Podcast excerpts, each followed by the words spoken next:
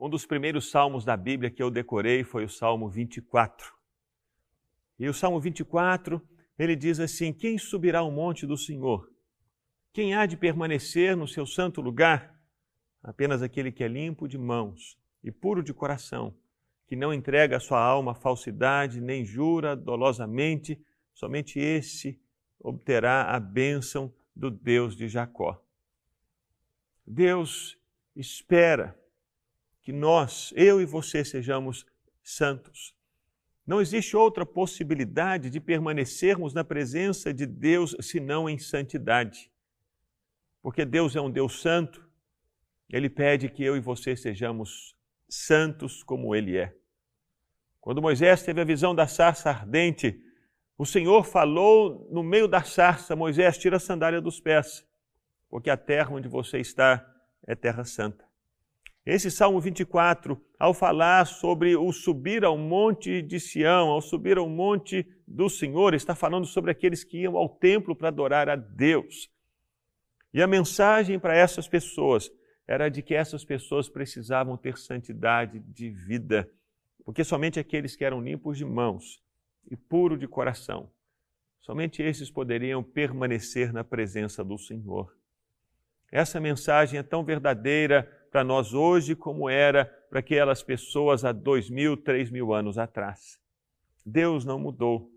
E Ele continua falando comigo e com você, que a expectativa dele é que sejamos santos para podermos permanecer na presença dele.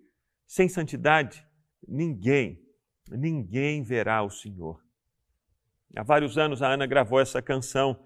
Quero subir ao Monte Santo de Sião e entoar um novo cântico ao meu Deus. Que essa seja a sua oração, que essa seja a sua busca, como está expressada nessa canção que eu queria que você ouvisse agora. Purifica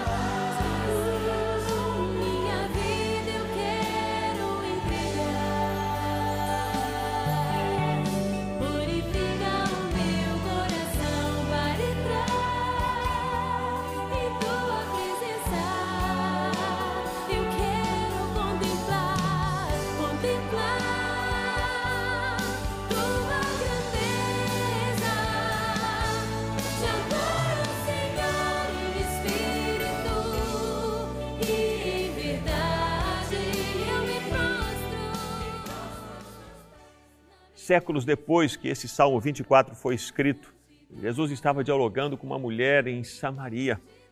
E essa mulher perguntava ao Senhor: onde é o lugar certo para adorarmos? Vocês dizem que é em Jerusalém, e nós dizemos que é aqui no Monte Gerizim.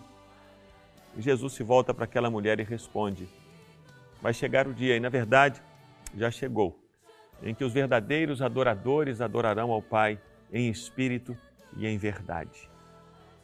Esse é o chamado de Deus para mim e para você. O chamado para que o adoremos em espírito e em verdade. Não tem a ver com o monte, não tem a ver com o lugar, mas tem a ver com a nossa vida, a nossa vida de santidade que se dispõe, que se inclina, que se rende para adorar a Deus em espírito e em verdade. Que a sua busca por santidade seja a maior busca da sua vida, para que o seu louvor, a sua adoração sejam aceitáveis a Deus e você possa cantar: Senhor, quero subir ao teu santo monte. Eu quero entoar um novo cântico. Produz em mim esse novo cântico. E certamente o Senhor vai responder a essa oração, colocando no seu coração, na sua língua, nos seus lábios, um novo cântico de louvor a Ele.